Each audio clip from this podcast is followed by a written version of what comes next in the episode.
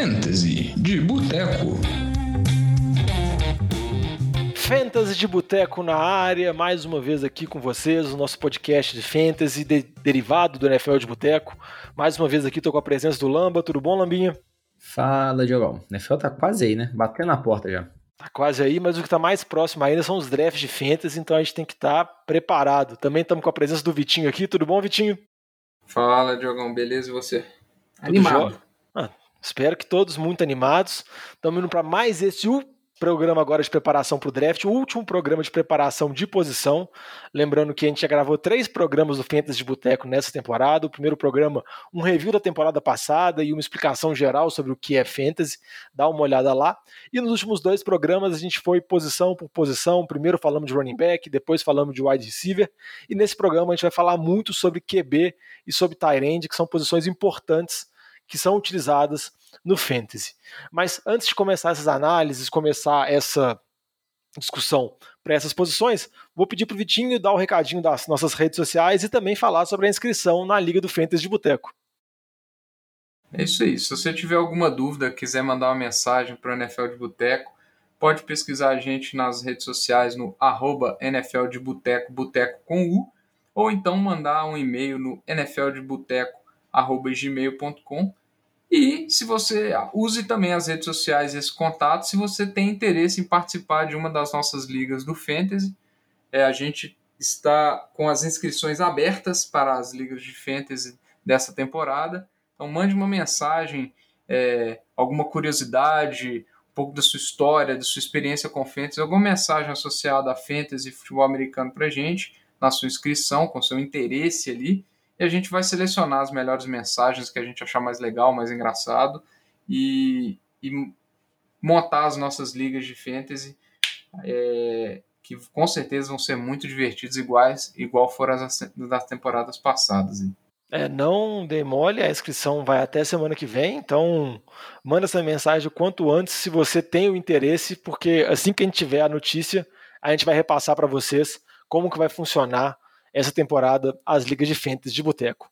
E vamos passar agora para o preview de posição, mas antes só duas notícias importantes que acabaram envolvendo a posição de running back na NFL, uma por conta de lesão e outra por conta de provavelmente um medo de lesão, mas vamos primeiro para a parte de lesão. Travis Etienne, running back draftado da primeira rodada pelo Jacksonville Jaguars. Algumas pessoas estavam com uma certa expectativa nele pelo fantasy, porque ele poderia ser um jogador que poderia, vamos dizer assim, deslanchar mais da metade da temporada para frente, ele estava saindo geralmente na quinta, sexta rodada, dependendo do draft, mas infelizmente teve uma lesão séria no jogo de pré-temporada contra o Saints e está fora da temporada. Aí eu vou querer saber do você, Lamba, se isso muda muito a análise do Fantasy, principalmente a situação do James Robinson, que agora dá uma melhorada, né? É, a situação fica bem mais positiva para o James Robinson. Ele já passa a ser uma opção mais interessante para o Fantasy que o que a gente esperava desse time do Jaguars era uma divisão ali entre o Robson e o Etienne, até o Etienne assumindo mais backfield por ter sido um pick de primeira rodada, não assumindo apenas terceira descida, mas também incomodando e o James Robson nas primeiras e segundas descidas. E agora com ele fora a temporada, né, já certo, a gente volta a atenção para James Robinson, que no ano passado, poxa, teve um ano muito bom, terminou aí no top 10 running back, é, é um time do Jaguars assim que foi sofrido no passado, não à toa teve o primeiro pick no draft. Mas se a gente for considerar esse ano, que agora eles têm um quarterback de franquia, a expectativa é que o time vai passar um pouco mais a bola, vai deixar ela mais na mão do Trevor Lawrence e não tanto na mão do James Robson. E até um sinal deles terem pegado o Travis Etienne no, no draft gera uma dúvida, será que eles confiam mesmo no James Robson? Então acho que isso também deixa um pouco de receio. É, eles também trouxeram o Carlos Hyde, running back aí veterano que pode roubar um pouquinho ali de touch é, do James Robinson. Eu acho que assim, o James Robinson hoje é um running back número 2 para Fantasy. É, a gente pode ter um pouquinho de dúvida ali, mas do ponto de vista running back 2 é confiável sim, mas eu não confio nele como running back top 10, running back número 1 para Fantasy, como ele terminou no ano passado, né? É, igual você comentou, deu uma melhorada, mas ainda nada espetacular. Mas agora o James Robinson provavelmente vai estar aparecendo bem mais em cima no Fantasy, vai estar saindo na quarta rodada, às vezes no final da terceira rodada, sendo que antes estava sendo draftado na sexta rodada, sétima rodada, depois do Travis Etienne. Outra movimentação que teve também foi o Los Angeles, Los Angeles Rams, que contratou o Sonny Michel por alguns piques de draft que veio de New England Patriots. E a situação do time de Los Angeles é: o running back titular, Cam Makers, já machucou, está fora da temporada, a gente já sabe isso um tempo. E tinham expectativas que o Daryl Henderson, que também é um jogador jovem, está indo para a terceira temporada dele na NFL, ganhasse mais espaço mas a gente sempre tem dúvidas com relação à saúde dele, né, Vitinho? Já teve um probleminha na mão e a chegada do Sonny Michel acho que complica um pouquinho a situação nesse backfield do Rams. É, como a gente ainda não tem um espaço amostral para análise, é difícil, mas com certeza é, eu espero uma, uma, certa divisão desse, desse backfield aí, não sei quantos por cento ainda, acho que ainda o Darrell Henderson é o, o principal corredor, eu, eu acho que o, o Michel talvez é, chegue para talvez tomar um espaço é, na talvez nas goal lines ou dividir um pouco esse, esse backfield, talvez parecido com o que aconteceu no ano passado, né? O ano passado o backfield do Rams já era uma monstruosidade de três cabeças ali. É, e assim, o Darren Henderson que estava subindo, a ADP dele estava só é, só subindo no draft, né? Sendo draftado cada vez mais cedo. Ele tava, a ADP dele estava é, no quarto round. É, acredito que agora ele deve cair um round ali. Eu acho que ele ainda vai ser draftado na, na quinta rodada. Eu acho, ainda acho que ele tem um, um talento. É, acho que ele vai ser o principal ali em, é, na, na frente do Sonny Michel ainda, mas tira um pouco de valor, um pouco da certeza que a gente tinha é, que ele dominaria isso ali, até porque as opções de backup são opções bem é, pouco conhecidas, não estão impressionando tanto. É, o pessoal estava falando do, do, Xavier Jones como um possível sleeper numa situação de lesão do, do Darren Henderson, mas agora eles já estão. Acho que agora já diminui mais essa possibilidade e acho que se torna um certo problema. Não sei, eu acho que ele agora é mais uma opção de, de quinto round ali, quinto para final de quinta rodada. É, acho que a incerteza, já que é uma, uma contratação assim, no, no, já quase no fim da pré-temporada, gera uma certa incerteza de qual vai ser o papel do, do, do Sonny Michel. Mas acaba prejudicando o Darren Henderson inevitavelmente. É, no mínimo dá pra gente desconfiar que o Rams não confia plenamente no Henderson com relação principalmente à, à saúde dele. Então, é sempre importante, vamos dizer assim, destacar mais uma vez que por isso que é necessário fazer o draft da Liga do Fantasy sempre próximo do início da temporada, porque podem ocorrer lesões, como a gente está comentando, podem ocorrer movimentações que trazem toda uma nova dinâmica. Então fiquem atentos se você já draftou esses jogadores, infelizmente, tem esse impacto, mas tenta manter atualizado, tenta acompanhando o Fantasy de Boteco e as notícias para se preparar para o seu draft. E vamos agora passar para o preview de posições. Vamos falar primeiro sobre a posição de quarterbacks, que é a posição principal, são os jogadores que a gente mais gosta, que a gente mais conhece, mas tem que tomar um pouco de cuidado quando a gente vai analisar a fantasy, porque acaba que no fantasy a situação às vezes não é tão valorizada como na vida real. Um detalhe importante que eu sempre gosto de comentar inicial é, primeiro, fica de olho na pontuação da sua liga. Se sua liga é 4 pontos para TD, 6 pontos para TD, no caso de passe, porque se sua liga for uma liga de 4 pontos para TD de passe, geralmente os quarterbacks que correm mais, que se movimentam mais, como Lamar Jackson, Kyler Murray, Jalen Hurst, acabam ganhando um, um, incentivo porque os pontos por corrida geralmente são mais relevantes do que os pontos por passe. Os pontos de passe não são tão dominantes assim.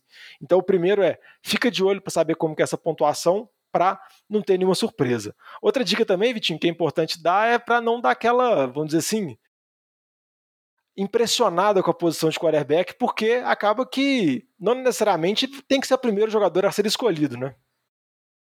É, a gente sabe que o, o, a posição de quarterback é uma posição que tem muita profundidade, né? A gente consegue listar aqui 12 até 14 quarterbacks que a gente estaria, vamos dizer assim, satisfeitos e confiantes em, em escolher, em, em colocá-lo de titular, né? Então, é, como é uma, uma posição com a demanda, com a oferta maior, a gente não precisa desesperar tanto assim e, ir lá e draftar um Patrick Mahomes como pick de primeira rodada, alguma coisa assim, né? Não, necessariamente o quarterback. Como eu tenho várias opções, necessariamente a diferença de pontos que o QB top 1 vai fazer do top 12, né? Numa, numa liga de 12 pessoas aí, é, é tão significativa a ponto de você ter que colocar ele como sua, sua prioridade número um. Pelo contrário, né? às vezes a gente tem que priorizar posições que, que são mais escassas e que às vezes tem mais impacto, né? É, com certeza. Então, por isso que é bom ver a opinião dos nossos especialistas, acompanhar esses rankings que a gente fala que tem em todos os sites, igual a gente vai utilizar o do Fantasy Pros agora para falar tier por tier, prateleira por prateleira da posição de QB, para você saber quando que tem um valor, quando que faz sentido, e não ir simplesmente por nome, por ser a posição mais importante na vida real, não necessariamente a posição mais importante para o Fantasy. Começando aqui, a gente vai falar sobre essa primeira prateleira aqui, no caso o Fantasy Pros, que é onde a gente tira sempre as listas dessas análises de posição.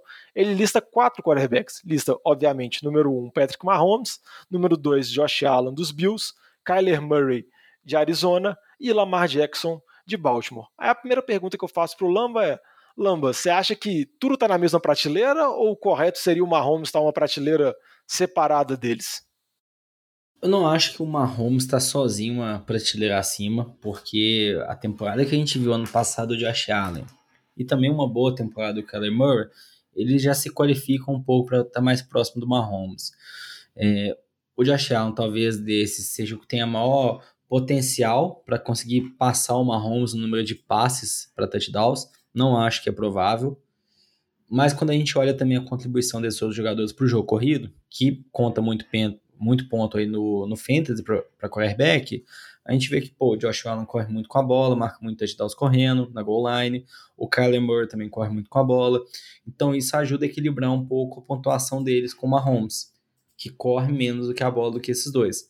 Então, para mim, assim, o Josh Allen tá junto com o Mahomes ali, é, parelho, o Mahomes um pouco à frente. O Kyler Murray tá logo atrás, em terceiro, mas com muito potencial também, não surpreenderia ninguém se no final do ano a gente estivesse falando Kyler Murray como quarterback número 1 um no Fantasy. O Lamar Jackson tem esse potencial também, a gente viu algumas temporadas atrás, mas considerando a última temporada, que foi um pouco de decepcionante para Fantasy, ele tá em quarta aí merecidamente, para mim atrás mesmo, fora desse tiro inicial aí, que eu colocaria o Mahomes, o Josh Allen e o Kyler Murray. É, Vitinho, como que você faz essa análise desse tiro inicial aí? Você concorda com o Lamba? E também você pode fazer uma análise com relação a, geralmente, a posição que eles estão sendo draftados com a posição que você acha que tem um certo valor, tem uma certa, vamos dizer assim, justificativa melhor, é mais significativa para o dono do Fantasy. Bom, eu acho que esses. Eu concordo com a, o ranqueamento dos quatro, para mim, é Mahomes, Allen, Murray Jackson. Isso eu não, não, não discuto. É, eu acho que esses quatro, para mim, eles estão no tier 1, porque são os quatro que eu vejo com maior teto, vamos falar assim, ou seja, são aqueles caras que têm o maior potencial de desgarrar dos outros e acabar ganhando uma liga. Então dá para a gente ver esse potencial neles. É, eu acho que são os mais prováveis de desgarrar, principalmente pela pela capacidade de, de volume de TDs e os, os, os Allen, Murray Jackson a capacidade em termos de corrida, né? Então eles sempre produzem pontos nesse sentido. É, acho que cada alguns têm suas limitações, né? O Lamar Jackson a gente sabe que ele para ser o, o top 1 ele tem que ter além de fazer o que ele faz com as pernas, ele tem que ter um jogo aéreo é, importante presente, né? Ele não pode abandonar o jogo aéreo e ter uma deficiência, igual foi a queda no ano dele, no ano passado dele. É, mas eu acho que o que você falou é muito importante. A gente tem que avaliar onde geralmente eles estão saindo e onde que eu considero que eles que eu vejo que eles devem sair, né? O Mahomes ele se desprende dos outros, né? O Mahomes ele está sendo draftado geralmente no início da segunda rodada, início meio da segunda rodada. Para mim é um exagero. É, se você me falar assim, você prefere ter o Kyler Murray no final da terceira, que eu ainda acho um pouco cedo, ou o Pat Mahomes no meio da segunda, a resposta vai ser Kyler Murray, na minha opinião. Eu acho a diferença entre os dois não vale um, um, um round e meio de distância. É, então, acho que é nisso que a gente tem que pensar. É, Para mim, os quatro aí são, são jogadores para serem draftados ali no final da terceira rodada não acho que o Mahomes vai durar até lá em draft nenhum, mas onde eu draftaria seria do meio para o final da, da terceira rodada é, e o início da quarta, início até meio da quarta. Eu acho que é onde esses quatro vão sair aí geralmente. Acho que na maioria dos drafts a gente vai acabar vendo isso mais cedo, a gente vê, isso é muito comum.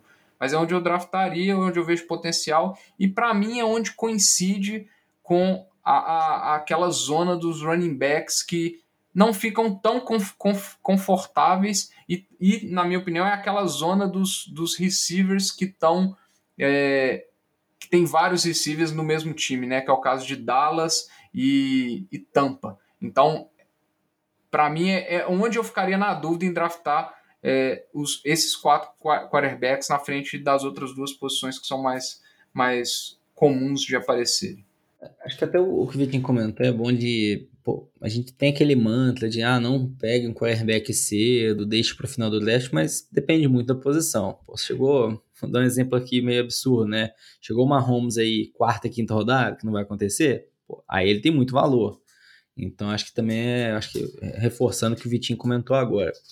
É, acho que para mim, só um comentário rápido do Lamar Jackson. O que, que a gente viu o Lamar Jackson de 2019 para 2020. Em 2019 ele foi o número 1 no Fantasy e no ano passado ele foi o número 10. Do ponto de vista de correr com a bola, ele marcou os mesmos, os mesmos 7 touchdowns. Ele correu um pouco mais, 200 jardas a mais em 2019, mas a diferença mesmo foi a quantidade de passes para touchdown. Em 2019 ele lançou 36. No ano passado ele lançou 26. Então a gente fica pensando assim, pô, será que ele vai chegar nesse 36 de novo? Passar de 30 touchdowns, ou ele vai ficar mais próximo do ano passado e desses 26. Particularmente, a gente vê lá o. Eles pegaram um recebedor no draft esse ano, tá machucado já, o Rashad Bateman, né? Isso. É, assim, quem tem de opção, tirando o Mark Andrews, o Sammy Watkins, que vive machucado, né? Então, eu tenho muita dúvida se o Lamar Jackson vai conseguir passar dessa marca de 30 touchdowns, por exemplo. É, eu, eu vejo com um pouco de dificuldade. Então, por isso que coloca ele fora desse tiro inicial, ele no segundo tier, tem um potencial sim de correr muito com a bola, mas ele é muito limitado do ponto de vista de passar a bola. Então, eu acho que assim, o potencial para ser número um, ele tem. Se vai acontecer, provavelmente não. É, vamos passar para esse segundo tier aqui, mas antes, é só uma estratégia que geralmente eu costumo utilizar com a posição de QB é que igual concordo com o Lama, você não pode também ser muito extremo de, né, ah, não, não vou draftar QB nas primeiras rodadas, ou simplesmente tentar buscar o melhor QB na primeira ou na segunda rodada. Eu acho que o mais interessante é se não tem nenhum jogador que te, vamos dizer assim, que cresça seus olhos, se não gosta de um dos recebedores, nenhum dos running backs, geralmente é um momento que eu acho que vale a pena você pensar na posição de QB, e muitas vezes acontece isso nesse draft por volta da quarta rodada, quinta rodada, e nessa quinta rodada que é onde mais ou menos o Vitinho falou que ele espera que esses QBs saiam, sendo que aqui nesse Tier 2 nós temos quatro QBs listados de novo, Dak Prescott de Dallas, Russell Wilson de Seattle, Justin Herbert do, de Los Angeles indo para a segunda temporada, que foi sensação no ano passado, e Aaron Rodgers, que foi MVP da temporada, mas já não está tão bem contado assim. Aí, Vitinho, eu já vou perguntar se você acha que essas posições fazem mais sentido, se você concorda com esse ranking dos quatro, se tem algum que você gosta mais. Eu concordo com o ranking dos, do, desses quatro como, como tier 2 aí. É, talvez um que a gente fique mais na dúvida, mas é um cara que já fez é, na minha opinião, é o, é o, é o Rodgers. Eu, é aquele negócio, né? Será que consegue repetir a temporada passada? Será que o time vai ajudar? as armas ofensivas vão ajudar? Assim, só que ele fez isso na temporada passada, né? Então, potencial a gente sabe que ele tem. Mas eu, particularmente, eu, eu, eu tenho um pé atrás com esse grupo. É, esse grupo é, é, é, um grupo óbvio. Se chegar na, num, num, num ponto ali na, sexta, na quinta, sexta rodada que, a gente, que é a questão do conforto que você, que você comentou. Eu, eu, eu não vejo problema em, em draftá-los nessa, nessa posição. Vejo vários drafts que eles saem, inclusive, antes disso. É, o deck, eu tenho, eu tenho, eu tô com receio dele simplesmente por causa do retorno da lesão, mas potencial é um, é um ele tem um potencial absurdo. A gente viu é, como ele estava jogando bem no início da, da temporada passada. É, então, assim, ele tem um, um potencial, armas ofensivas maravilhosas. É, só que é um grupo que, se a gente comparar com o grupo de baixo, e principalmente com, as, com as, os quatro primeiros QBs do próximo grupo, eu vejo mais valor em termos de posição de draft que a gente consegue draftar os próximos QBs do que esses aí na quarta, na, na quinta e sexta rodada. Eu vejo esses caras aí com um, um potencial de fazer o, o que o Tier 1 faz muito menor e aí o que justifica a distância deles do Tier 1, é, mas eu vejo eles muito mais próximos do Tier 3 do que do Tier 1, a uma distância de duas, três rodadas às vezes. É, então eu não. Nenhum draft que eu fiz eu draftei Russell Wilson, Herbert ou Rodgers. Eles sempre saem mais cedo do que eu acho que eles têm que sair. Para mim, eles são QBs de, de sexta rodada e vira e mexe a gente, para mim, de fim de sexta rodada e vira e mexe a gente vê eles saindo mais cedo. Eu, eu prefiro, por exemplo, draftar um, um Jalen Hurts, que a gente vai falar lá na nona, que a gente consegue achar ele de vez em quando, o Tannehill, que está sempre sobrando, é, até mesmo o Stafford, eu acho que são QBs que podem surpreender e às vezes é melhor se draftar um deles com pareado com algum cara de grande potencial lá de baixo. Então eu, eu acho que eu não gosto desse tier 2. Eu vejo eu, eu draftando muito poucas vezes esses caras. Às vezes, eu, mais vezes eu drafto algum do tier 1 do que do tier 2. É, eu acho que vale a pena também ficar atento qual é a dinâmica da sua liga, porque às vezes começa a sair um QB atrás do outro, às vezes vale a pena você não desesperar se você estiver confortável, igual o Vitinho tem com os outros QBs da próxima prateleira, mas vale a pena ter essa situação, vamos dizer assim, muito bem clara antes do draft. Lama, eu te perguntar só sobre dois QBs aqui que me chamam a atenção. Primeiro, o Russell Wilson, que teve um primeiro início de temporada muito forte, depois caiu bastante. Você acha que ele está mais para essa temporada, mais para aquele início meteórico ou mais para o final? E o segundo, rapidinho também, Justin Herbert, se você espera uma evolução do calouro ou se, se é muita expectativa colocar isso em cima do jovem QB. Ah, em relação ao Russell Wilson, é, na verdade, o que a gente vai esperar ele é a média do ano passado mesmo. Porque o que a gente viu o time de Seattle no começo do ano passado foi passar muito mais a bola, estabelecer pouco jogo corrido. Aí na segunda temporada eles inverteram. Eu acho que é mais provável a gente ver algo próximo da segunda metade, que é o estilo do Pete Carroll. Pete Carroll gosta de correr muito com a bola. Infelizmente, aquela, aquela tentativa de let Russ cook, tipo assim, pô, deixa o Russell Wilson liderar esse time, passar muita bola, não é a, a filosofia do Pete Carroll. Então, não acho que a gente vai ver a primeira metade da temporada Seattle se repetindo ao longo de todo esse ano. Então, assim, provavelmente o Russell Wilson vai terminar aí num QB top 8, ou extremamente provável. Assim, a gente pode afirmar isso, até por isso que ele sai nesse top 8 é uma probabilidade muito alta, um dos melhores quarterbacks da NFL, da história aí. Então, gosto dele sim, é, mas o potencial dele não é da primeira metade. Em relação ao outro nome que você colocou, do Justin Herbert, esse eu tenho um pouco mais de ressalvas, porque o que a gente viu do Justin Herbert? Ele era calor, você tem pouca fita de jogo dele, as defesas no final dos nos últimos jogos da temporada passada foram se ajustando melhor, foram marcando melhor o Justin Herbert, consequentemente ele teve um desempenho pior no Fantasy no final da temporada. Então, assim, eu tenho um pouco de dúvida em relação a isso, como que vai ser o Justin Herbert esse ano. É, nova comissão técnica chegando no time do Chargers, isso também vai provocar algumas mudanças. Então, é, é um time que acho que tem muitas incógnitas. Acho que na linha que o Vintinho falou, pô, Justin Herbert não, não me sinto confortável pegando ele aqui que eu vou pegar ele aqui, sendo que no próximo tier tem o Ryan Tannehill, que eu sei o que é esperado dele. Então, acho que para mim, desses nomes, o Herbert sai um pouco. E acho que só reforçar o Vitinho falou a questão do Dak Prescott. Muito potencial, mas essa questão da lesão dele, que ele tá sofrendo lesão de outra parte do corpo, né? Gera muita dúvida e segurança para você selecionar ele. É, um programa do NFL de Boteco ou do Fantasy de Boteco que o Lama não dá uma cutucada no deck, não é um programa, né? Não, então, eu falei brincando, tem potencial, cara. Assim, se o deck não tivesse com essa histórico aí de lesão, que a gente vê de notícias, seria uma ótima opção pro Fantasy. Eu é. escolheria ele na é. vigésima rodada. Vamos é, ver. Só, só, uma questão que, que, que me chama a atenção, né, que eu acho que é interessante. É, o ano passado, a pontuação tudo bem que o top 1 ele fez menos pontos que 2019, mas a gente teve uma pontuação média dos, dos primeiros, é, dos top 5, top, maior do que 2019. É, bem maior, por sinal. Só que, ainda assim, a distância, se a gente pegar do top, sei lá, do top 4 até o, o top 8, que foi o Lamar Jackson, 8? Lamar Jackson foi o top Lamar 10. foi 10. 10. Então, do top 4 até o top 10, a gente tem uma distância de 40 pontos, que foi uma distância muito alta para o ano passado. Se a gente pegar a temporada de 2019, se a gente pegar do, o Lamar Jackson fez 415 pontos, foi um absurdo. Né? Ele foi disparado. O segundo foi o Deck com 330. Ele fez 80 pontos a mais do que o Lamar Jackson. É, a menos que o Lamar Jackson.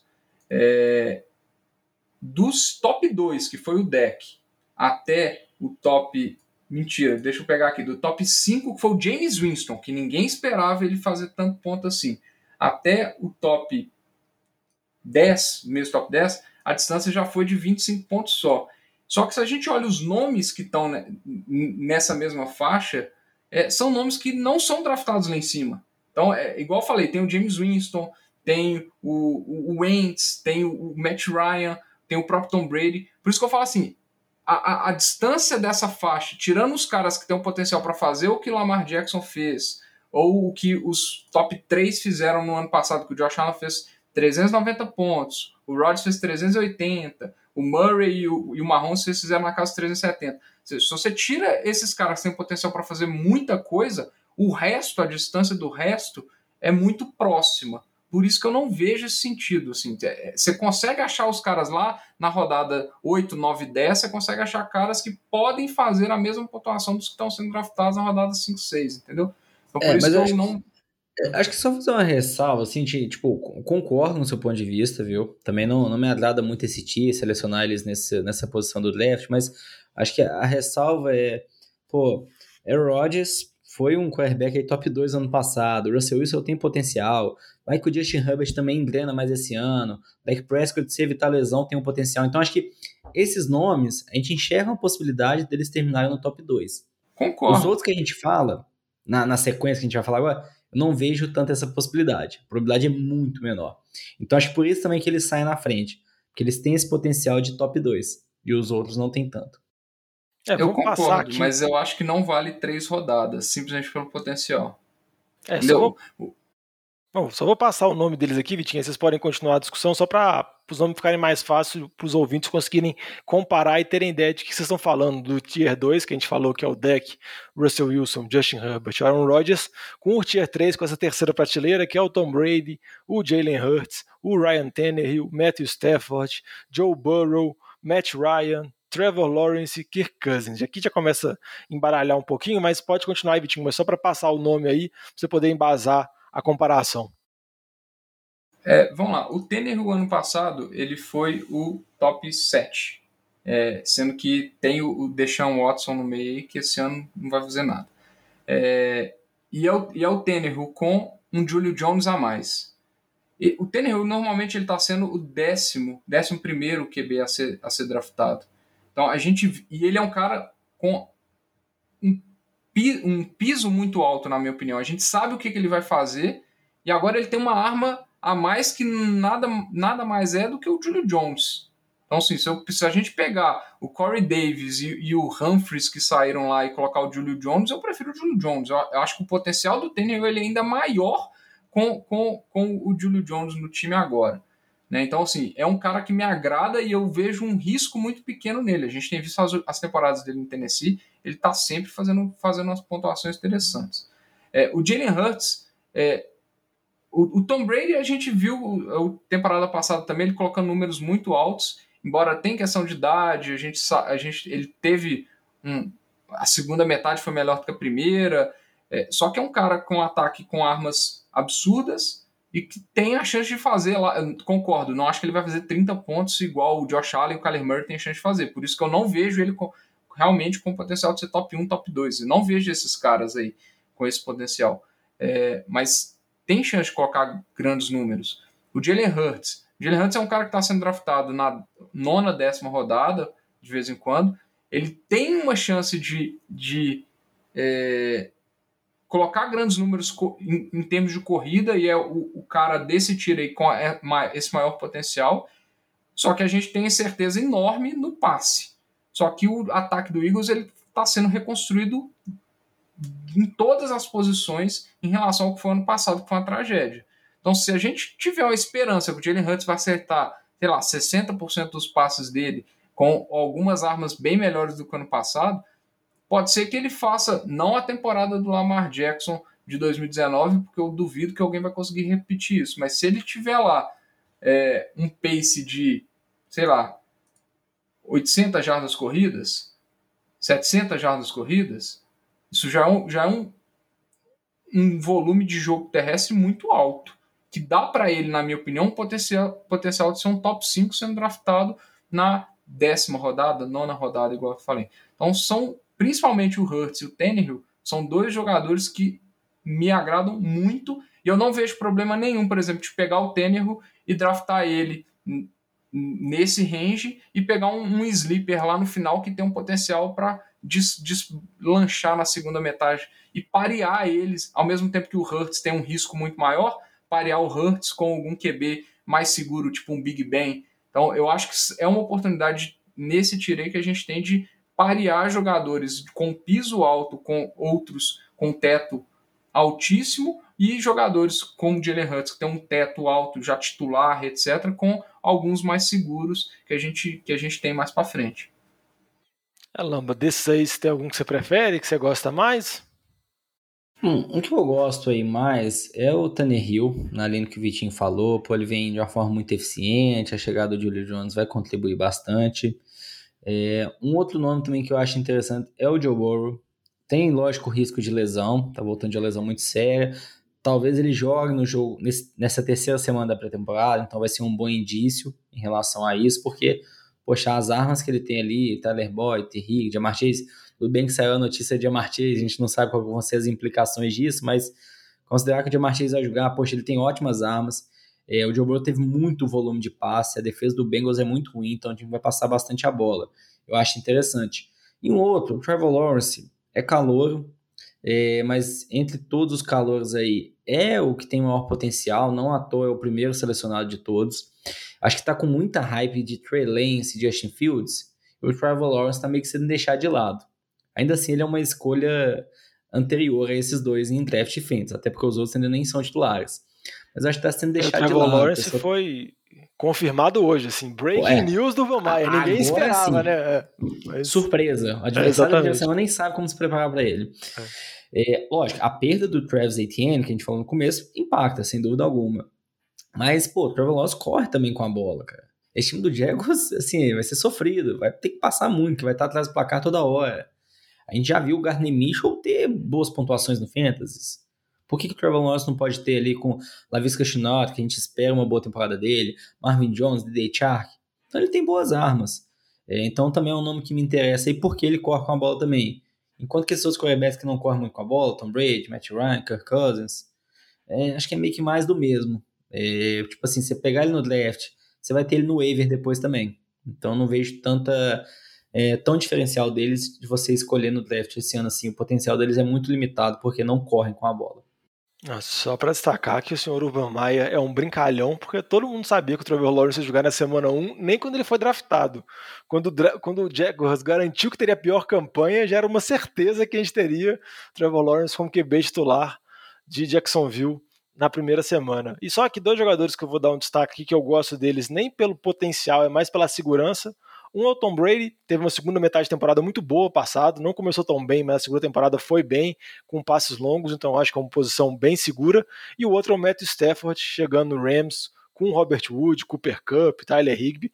Eu acho que são opções assim que não vão fazer seu time ter uma explosão ofensiva, nada do tipo não, mas vão garantir uma pontuação bem segura e consequentemente são jogadores que você vai buscar lá embaixo e você vai poder investir alto em receiver, running back, às vezes Tyrene, como a gente vai comentar um pouco mais para frente, então acho que são posições relativamente seguras. Para fechar aqui a última prateleira que o Fantasy Pros estabelece, que é praticamente todos os outros QBs que vão ser titulares ou que são reservas com hype na NFL, a gente tem Tua Tagovailoa, Baker Mayfield, Fitzpatrick, Big Ben, Trey Lance, Carson Wentz, Justin Fields. Aí eu queria perguntar para você, Vitinho, se você vê algum destaque assim, ou se o seu destaque é maior para os QBs calouros, como você já comentou anteriormente, que tem um certo potencial. Eu, eu ainda acho que, que cara, desses aí, o, vamos lá, o, o Baker Mayfield não me empolga em absolutamente nada. É um QB que não vai ter muito pouco provável ter volume de jogo. Então, volume assim de 35 passes por semana, acho que ele não vai chegar a isso nunca. Então, eu acho que o potencial de, de grandes pontuações dele é baixo e eu ainda acho que ele é inconsistente para frente. Eu odeio o Baker Mayfield.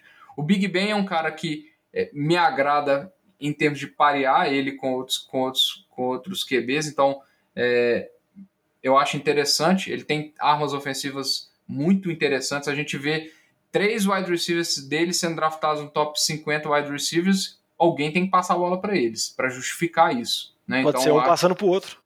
É, Jogadas vai ser só o brincalhonas. É. Entendeu? É, agora, sim, não, eles não vão ser jogadores que vão ganhar a sua liga. Né? Então, é, para mim, ele, são armas para. É, o Big Ben é uma arma para parear com alguém que tem um, um teto altíssimo. É, o Tua, o Tua tá, tá tendo uma, uma mini hype em cima dele, mas é, ele tem um certo potencial, mas eu tenho uma birra com o Tua, ele não me convence. Acho que é porque é, é canhoto. Eu tenho um problema com quarterbacks canhotos. Eu, eu pensei que você ia falar que era havaiano, assim. você foi para um outro lado. É, mas assim, eu, eu, a menos que ele vire da água para o vinho, é, o que eu vi dele também é, não, não me agrada muito. E, então vou e aí, pergunta... aí sobra para mim o Trey Lance e o Justin Fields. Eu, eu acho assim, se a gente se você falar qual dos dois eu prefiro, eu vou falar de Justin Fields, porque o Trey Lance eu acho que vai demorar muito para ele, ele ser titular no time de São Francisco. Se ele for titular em algumas semanas nessa temporada, eu ainda tenho minhas dúvidas com relação a qual é o que, que o São Francisco vai fazer. É, e o Justin Fields, assim, eu acho que talvez na terceira semana a gente já possa estar vendo ele. E, mas assim, não, não espero nada milagroso. Acho que talvez algumas semanas ele pode ter um matchup favorável, alguma coisa que, que, que dê para colocar ele com a pontuação. E, e com ele tem um jogo terrestre interessante também. Eu acho que pode ter boas semanas, mas é aquilo que eu falei. Eu não teria um desses. Tem que ter alguém junto com esses caras do seu time, né? Vão ser caras que vão ser draftados lá, sei lá, na décima ter segunda, décima terceira rodada. E para você fazer isso, você tem que draftar alguém junto com eles. Tem que ter um Big Ben, Ryan Tannehill, é, sei lá, até um Kirk Cousins ali, até onde você quiser levar, é, para você ter alguma segurança no seu time, porque você não sabe nem quando que você vai poder contar com esses caras. Entendi. E Lamba, você vê uma certa utilidade em draftar eles e manter esses calouros no banco, ou você acha que é, você tem que ser tá pagando para ver se acontecer, você tenta buscar no waiver, se perder a oportunidade, perdeu? Ah, não vale a pena, não, cara. Assim, são quarterbacks calouros. É, pô, a gente, o, o, que aconteceu com o Justin Herbert no passado é, é exceção à regra. Então a gente esperar que talvez Justin Fields é, vai entrar brilhando dentro de campo, pode correr, mas vai ser muito inconsistente. É, se colocar ele numa semana, se ele fizer pouquíssimos pontos, menos de 10, não vai, não pode ficar bravo, vamos dizer assim. Então acho que você tem outros nomes aí que são mais confiáveis, é, não acho que vale a pena arriscar tanto assim e por um cara que vai ficar no seu banco, você vai demorar algumas semanas até ter coragem de colocar de titular. Então, no momento, eu não vejo valendo a pena você draftar esses, esses nomes aí, não. Beleza, vamos passar agora para a próxima posição, que é a posição de Tyrants, que eu acho que é uma posição que, se bobear, é meio oposta da posição de QB, que a gente discutiu tanto, falou que, é uma, que QB é muito profundo, tem várias opções em rodadas finais, que a distância às vezes não é tão grande. Tarembe tinha a situação já é um pouco diferente, né? Já é um pouquinho mais complicada. E você tem alguma estratégia específica? Tyrene é, é, exatamente o que você falou, é totalmente o oposto. É, são poucas opções confiáveis. É, a gente pode falar que três se destacam mais, é, e o resto, todos têm suas grandes incertezas, e fica o trauma principalmente da temporada passada. Né? A temporada passada foi Hum, a posição desandou total. A gente teve dois grandes destaques e o resto ficou tudo embolado.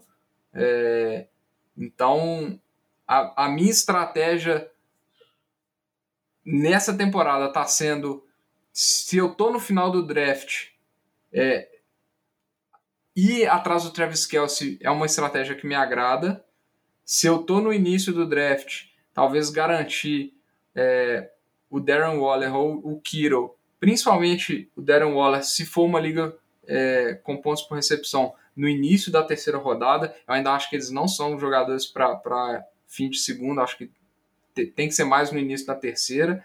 E aí o resto, meu amigo, o resto para mim eu acho muito difícil draftar qualquer coisa. Então, aí eu ou eu pego um desses três nessas situações, ou eu já estou deixando para draftar lá no final porque onde os outros, o, o meio de campo está saindo aí, é, eu não estou vendo vantagem em, em, em, draftar, muito pelo que a gente viu ano passado. Todos os, os que foram draftados na meiuca ali é, acabaram não produzindo muito mais ou quase nada mais do que os que foram draftados no, nos últimos rounds do draft.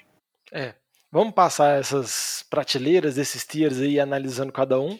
Vale a pena destacar que é uma situação rara, mas algumas ligas têm pontuação bônus para Tyrande, então fica de olho nisso, porque como é uma posição que, com perdão da palavra, bem fedorenta, muitas vezes com vários jogadores ruins para fantasy, acaba que algumas ligas tentam dar um bônus para tornar eles mais atrativos, mas isso acaba sendo muito raro.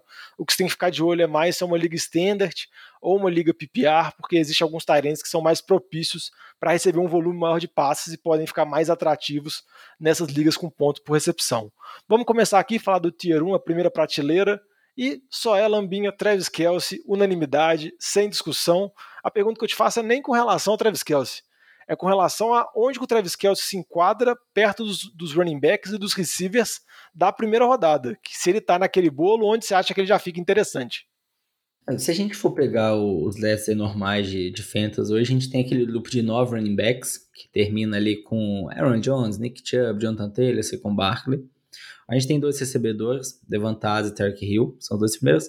E a gente pode colocar aí o Travis Kelce, completando um grupo de 12 jogadores, são as prováveis 12 primeiras escolhas de um Slats, eu acho que seria por esse caminho. É, vai ser muito, um pouco assim, preferência pessoal. Pô, você prefere o Tarek Hill, Devantados ou Travis Kelce? Todas são ótimas opções. É, você prefere o Travis Kelce ou o Jonathan Taylor? Você com Barkley? Então, acho que no final das contas aí, acho que eu ficaria satisfeito com qualquer um desses.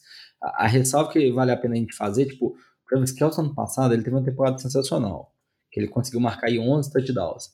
Na temporada retrasada, ele não teve uma temporada assim tão boa em relação a touchdowns, teve apenas 5. Mas na retrasada ele marcou 10.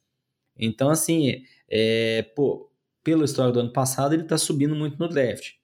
Mas no ano retrasado, em 2019, ele tem uma temporada com poucos touchdowns, aí ele já caiu aí para a segunda rodada. Então, acho que às vezes o pessoal olha muito ano passado e fala, ah, esse próximo ano vai ser assim. É, então, acho que talvez, se ele não chegar nos anos touchdowns, pode não assustar ninguém.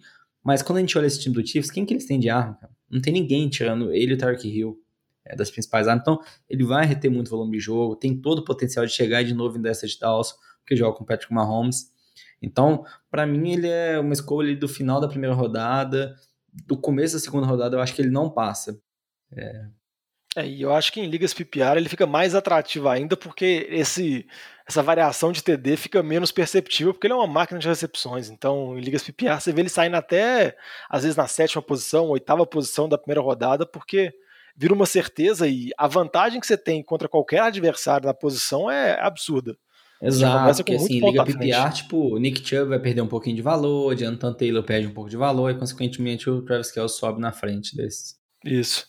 E Passando aqui agora para a nossa segunda prateleira, para o Tier 2, que geralmente o Vitinho já até falou um pouquinho sobre eles, que já aí na final da segunda, início da terceira rodada. A gente tem o Darren Waller, que teve uma temporada muito boa pelo time de Las Vegas na temporada passada, e o George Kittle, que era, vamos dizer assim, tinha disputava com o Travis Kelce quem ia ser o Tarém número 1, um, mas por conta da lesão caiu um pouquinho, Vitinho.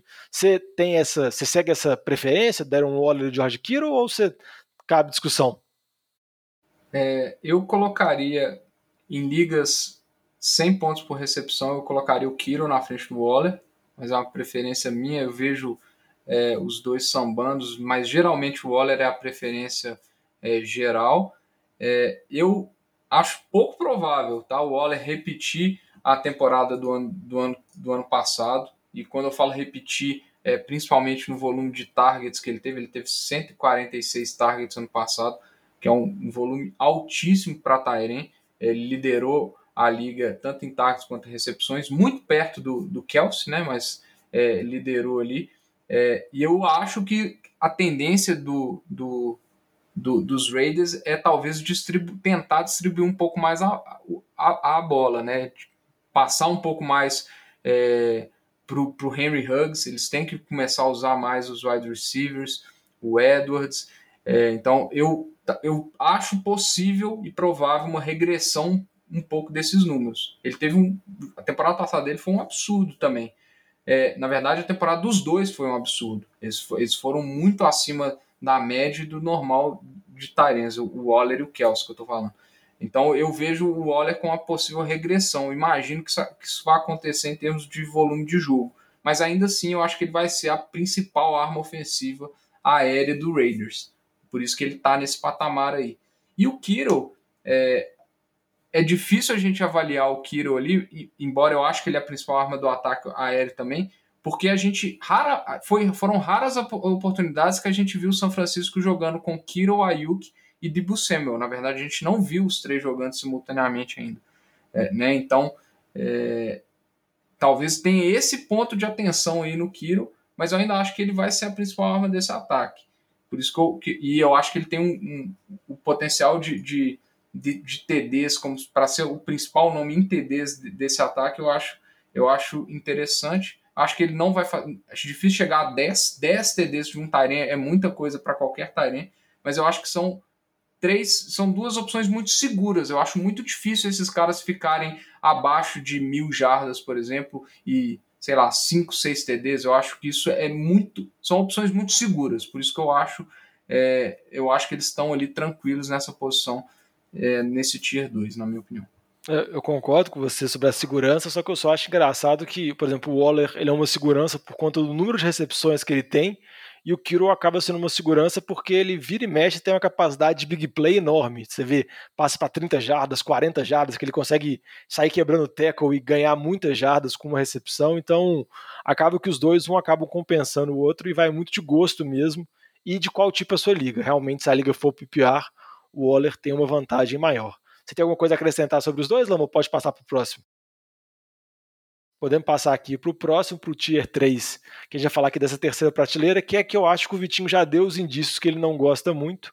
Ele até colocou aqui que são jogadores que ele estima que vão sair na sexta, oitava rodada. Acho que ele está sendo muito otimista, porque pelos mock drafts que eu estou fazendo, esses jogadores costumam sair antes, alguns saem até na quarta rodada, quinta rodada, e eu estou falando do Mark Andrews, Tarém do Baltimore Ravens, que não teve uma, uma, grande temporada passada, teve uma grande temporada em 2019, então acho que tem um pouquinho de decepção. Tem o Kyle Pitts, calouro sensação, que foi draftado por Atlanta. Tem o TJ Hawkinson como o único recebedor que sobrou em Detroit. E tem aqui também colocado pelo Fantasy Pros, o Noah Fent, que eu acho que já está mais deslocado dos outros. Primeiro eu vou perguntar para o Lamba, para você fazer uma análise. Primeiro, Lamba, o que, que, você acha desse tier? Quando que acha que tem valor? Se você acha que algum desses vale a pena pela posição que está sendo draftado? Ah, em relação a esses, pô, o Mark Andrews, acho que como você comentou, foi decepcionante, teve muito poucos touchdowns na temporada passada, em comparação aos 10 que ele teve no ano anterior, e isso está muito ligado também ao desempenho do Lamar Jackson. Então, assim, não é um nome que eu, que eu gosto muito, porque ele é muito dependente de touchdown. O volume de jogo dele de targets é muito baixo. É, o Noah Fent, para mim, assim, tá longe desse tier. É, não, não entendo ele ali. Pô, tem muita disputa lá com Cortland Sutton, Jared Jude, KJ Hamler. Então, acho que tem muitos alvos no time que não tem um ataque tão potente. Aí a gente entra na discussão de Kyle Pitts e TJ Hawkinson, que para mim são os que mais chamam a atenção, poderia ter o interesse. O TJ Hawkinson, quando a gente olha esse time do Lions, pô, vai ser um ataque horrível com o Jared Goff, vai ser sofrido, mas para quem que o Jared Goff vai passar a bola?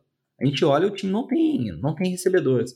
Então acho que o que é bem provável é a gente ver o TJ Hawkinson com, terminando a temporada com mais de 100 targets. Então acho que ele vai começar a ter um volume aí razoável para a posição do Taren, que é tão complicada. Da mesma forma que o Pitts. Pô, a gente sabe que o Matt Ryan, Atlanta passa muita bola. Quem tem de running back na Atlanta? É o Mike Davis, tem mais ninguém. Assim, não é um time que vai correr tanto com a bola, eles vão passar muito. E tirando o Calvin Ridley, quem mais tem lá para receber passe? A gente não lembra de nenhum nome. Russell Gage! Russell Gage. Não vai ser. Russell Gage vai ter seus, seus targets lá, mas quem que vai passar de 100 targets na temporada desse time de Atlanta? Evitando lesão. Calvin Ridley e o Kyle Pitts. Então, assim, Tyrants que passam de 100 targets na temporada são muito poucos. É, então, acho que esses nomes aí me, é, me interessam poucos. Kyle Pitts, aquela ressalva ainda é calor, é quase que o boom or bust. Pode ter uma temporada muito decepcionante, mas pode ter uma temporada aí de top 3 também para Fantasy. Ano que vem a gente tá falando aí ele sendo um pique ali de segunda, terceira rodada junto com aqueles outros já. Vai, Vitinho, pode deitar o sarrafo aí nesse tier aí que você não gosta. Não, assim, é, eu, não é nem que eu não gosto, eu não gosto de onde eles estão sendo draftados. Eu concordo com o Lamba que eles são é, melhores que o resto. São melhores que o resto, porque eles têm ali, a, a, igual o Lamba falou, eu também acho que o, que o Hawkinson vai ter seus 100 targets ali. Me preocupa qual que é o percentual, é, o percentual de, de recepções desse, desse volume aí, que normalmente ele não tem um. um ele, ele tem muitos targets e, e, o histórico dele não mostra muita produção com relação a isso, isso me preocupa. O Mark Andrews acho que pode acabar caindo na mesma coisa, embora o ataque principal do, do, do Ravens a gente sabe que não passa na, muito pelo passe, não, não é muito pelo passe. Agora, o Kyle Pitts, a minha grande preocupação é igual o falou, ele é calouro. Para um calor. A gente nunca teve na história do NFL um calouro Tyren que produziu números que justificasse é, ele estar tá na, na ADP de 50, que é o início do quinto round. Isso nunca aconteceu. Né? Então a gente está falando assim, ah não, pra, então para ele valer o pique dele, ele teria que ter a melhor temporada da história de calor. Ele pode fazer isso? Pode, ele é um puta, calor, puta prospecto, é, tá, ele fala-se da qualidade dele, justifica onde ele foi draftado, mas eu simplesmente acho arriscado. Acho muito arriscado. TJ Hawkinson, quando ele foi draftado, ele também tinha uma hype gigante. Ele tá, demora, tá demorando o quê? Três, quatro temporadas para ele para ele estar tá pagando onde ele está sendo draftado aí. E, e, o, e, a hype de onde ele foi draftado também era muito alta. Então essa é a minha preocupação, tá? Ele não é uma posição que geralmente faz muito estrago na temporada de calor. Por isso que eu não draftaria o Kyle Pitts onde ele está sendo draftado jamais. Não, não, e não vou draftá-lo, porque eu sei que tem muita gente que gosta da hype. A oportunidade é boa, mas eu mais por isso. Eu não acho que, que eu acho difícil isso acontecer. Achei interessante o que o Vitinho falou mesmo, é, é, hype. Pô, foi o primeiro Tyrene selecionado no draft esse ano, tem muita expectativa, um dos melhores prospectos aí da história na posição. É, e, e, ele cai também num contexto positivo para ele para fantasy, porque com a saída do Julio Jones liberou lá muito target, tem muito volume de jogo nesse ataque aéreo que não tem para onde ir. É, é, sem dúvida, talvez do, do top 10 da é o pique mais arriscado de todos. É, pode dar muito certo, pode dar muito errado. É, é aquilo, se você, nas primeiras rodadas ali, fez escolhas, assim, vamos dizer, seguras, conservadoras, aí talvez você poderia arriscar. Mas se você arriscou no início, aí é melhor evitar o Kyle Pitts. É, eu acho que muitos especialistas gostam muito do Kyle Pitts, estão na hype, porque eles entendem ele mais como um recebedor, como um receiver mesmo, do que como um Tyrene. Mas Exatamente. temos que esperar para ver o que vai acontecer. Mas é igual o Lama falou, ele, ele tem um potencial de ser o de talvez chegar ali no top 3, mas ele é um risco, ele é realmente um dos picks mais arriscados nessa posição aí, na minha opinião. É, o quarto tier aqui, a quarta prateleira que a gente vai passar, a gente já tem Robert Tonian, Logan Thomas, Dallas Goddard, Tyler Higby, Michael Gesicki, Irv Smith, John Smith, Rob Gronkowski, aí começa a entrar um tanto de nome. Aí eu vou te perguntar, Vitinho, tem algum que você tem um destaque maior assim? E um outro detalhezinho assim, você acha que o Noah Fent, eu acho que o Noah Fent faz mais parte desse grupo do que do grupo de cima, mas é uma opinião pessoal minha, porque para mim é tudo uma grande confusão. Eu também que eu concordo, eu acho que nesse momento aí é, vira uma confusão mesmo. O Noah Fent para mim ele tá junto nesse grupo aí também. É, e, e eu acho que qualquer um aí você consegue fazer um argumento para ele ir bem ou ir mal. Então acho que acaba sendo quase um o que sobrar e um histórico da temporada, das temporadas anteriores, né? Porque por exemplo o Tony, o Tony ele tá aí porque ele talvez ele seja a segunda, a terceira arma aérea ali, porque talvez o running back seja a segunda arma aérea do time do, do dos Packers. Só que ele a temporada passada ele se sobressaiu pelo volume de TDs, o que eu acho pouquíssimo provável ele repetir o número de 11 TDs. Então, ele não tem muito volume de targets, ele teve menos de 60 targets na temporada passada. Então é um cara muito arriscado. Ele vai pagar, ele pode sobressair. Tudo bem que ano passado foi o terceiro, né? Mas tudo por causa dos TDs, que foram muitos, muitos, né? É, eu acho que um cara que eu gosto aí, que tá nessa lista aí, é, é o Tyler Higby, mas é, é, é simplesmente porque eu aposto na melhora do jogo aéreo do Rams e teve a saída do Gerald Everett do, do, do time também. Então acho que tem, tem a chance dele ser o terceiro recebedor de um ataque com volume grande de passes. Então acho que ele é, eu, eu acho interessante o Rigby, mas é igual eu falei, você consegue é, gerar uma aposta é, e fazer um argumento para qualquer um desses, de, desses, desses jogadores. Ah, Lambinha, você tem algum desses assim que você gosta ou você desgosta menos? Nossa, desgosta de todos. É assim, se fosse minha recomendação geral, tem um, um, pouco do que o Vitinho falou também de tenta pegar um dos três primeiros. Se você pegar, você vai ficar tranquilo. É uma preocupação a menos na sua vida durante toda a sua temporada de ventas, a menos que tenha uma lesão. Então, esses nomes aí, cara, você pega um, mas você pega sem preocupação, você vai pegar outro no waiver, vai errar toda semana, vai ser um sofrimento. Quando ele marcar touchdown, vai ter uma boa pontuação. Todos esses nomes aí, nenhum a gente confia muito. Um que eu acho que vai ser um caso curioso, o Dallas Goddard, do Eagles. Tinha muita expectativa nele para essa temporada, mas com a saída do Zach Ertz. E o Zach Ertz não saiu. Então, é o nome, assim, de ficar de olho. Vai que o Zach Ertz é trocado. Talvez no começo da temporada, nas primeiras semanas. Aí o Dallas Goddard poderia ser um nome interessante aí. Apesar que ele tá jogando com o Jalen Hurts, que também eu não confio. Não gosto tanto de Jalen Hurts igual o Vitinho gosta, mas. Não, às vezes o Zach Ertz pode ficar mais interessante dependendo do time que ele cair, né? Mas isso seria uma outra discussão. O Tier 5 aqui, eu ia listar os nomes, mas quando eu vi que começa com o Evan Ingram, eu me recuso, porque já começa as coisas muito horríveis e não tem condição, assim. Pelo amor de Deus, você começa Blake Charin, Zach Ertz, Cole Kemet, nossa, Eric Ibram, não. Aí já começa jogador que está escalando pro waiver por matchup de time que toma muito ponto de Tyrande, algum jogador que está com feeling porque vai jogar no Sunday Night da ESPN, você quer ficar torcendo quando entrar na red zone para a bolinha pipocar na mão do Tyrande. Mas eu ia perguntar, porque eu tenho, perguntei para todas as posições, eu tenho que perguntar para essa também, Vitinho. Algum dorminhoco, algum sleeper que você acha que vale a pena ou muito triste só? Nossa, o, o único nome que a gente poderia arriscar aí, talvez, opinião, seria o Adam Troutman, porque o ataque aéreo do, do Saints é uma grande incógnita, na minha opinião. Mas ele Talvez machucou. Ele... Pois Não, é, só que ele machucou ele machucou e não teve até o, o jogo de pré-temporada antes da lesão, ele não tá vindo bem também. Ah, então, ele não teve nenhum passe. Ele só não fez então, bloqueio. Então... Pois é, então aí você, você já fala assim, pô, não sei nem se vai ser ele que vai receber passe no time do Santos. Então, realmente, passou ali do, do Jono Smith para mim, não quero arriscar em ninguém. Não, é realmente uma situação muito triste. Daqui a pouco a gente tem que entrar com a requisição para os sites de fantasy. Igual tem defesa, você colocar Tyrande de time, alguns, assim, entendeu? Para ver se torna minimamente atraente. Colocar Tyrande Patriots, para ver se somar o John Smith com o Hunter Henry faz alguma coisa, pegar os 50 Tyrande O Hunter Henry tá machucado também, por isso que tá. É. Então, tudo. Não, mas vamos pegar os 50 Tyrant Chicago e somar a pontuação deles pra ver se faz alguma coisa. Nossa, porque... não, dá, não dá um terço de Travis Kelsey, viu? É, não dá. Mas eu acho que a dica principal é, dependendo da sua posição do draft, tenta focar nesses três primeiros, porque é uma baita vantagem, você sai muito à frente dos seus adversários.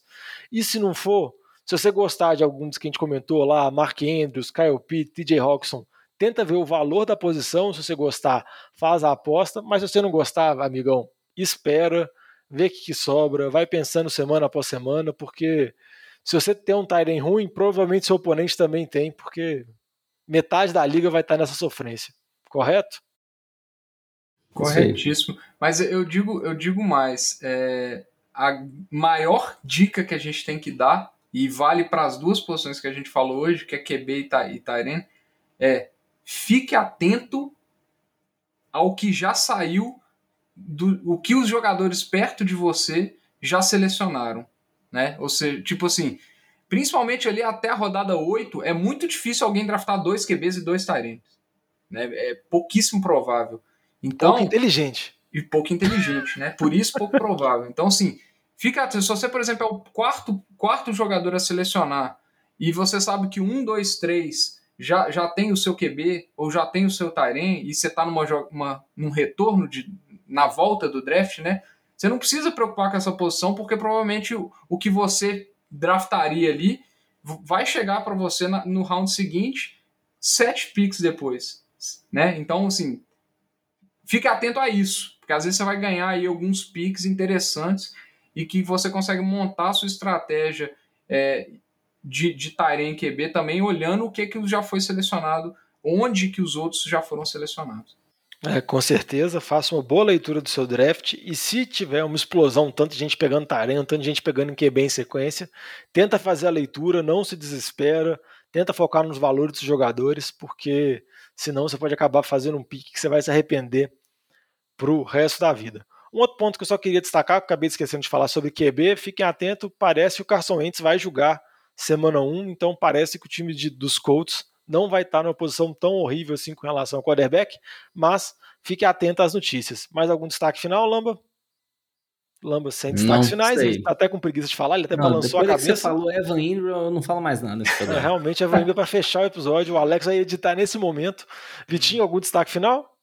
Não, sem destaques finais, acho que já exploramos bastante as posições. É, então é isso, gente. Se vocês quiserem mandar uma mensagem pra gente, mandar dúvidas sobre qual jogador que vocês devem buscar no draft, qual estratégia, pode mandar uma mensagem para nossas redes sociais, sempre arroba NFL de Boteco, Boteco com U.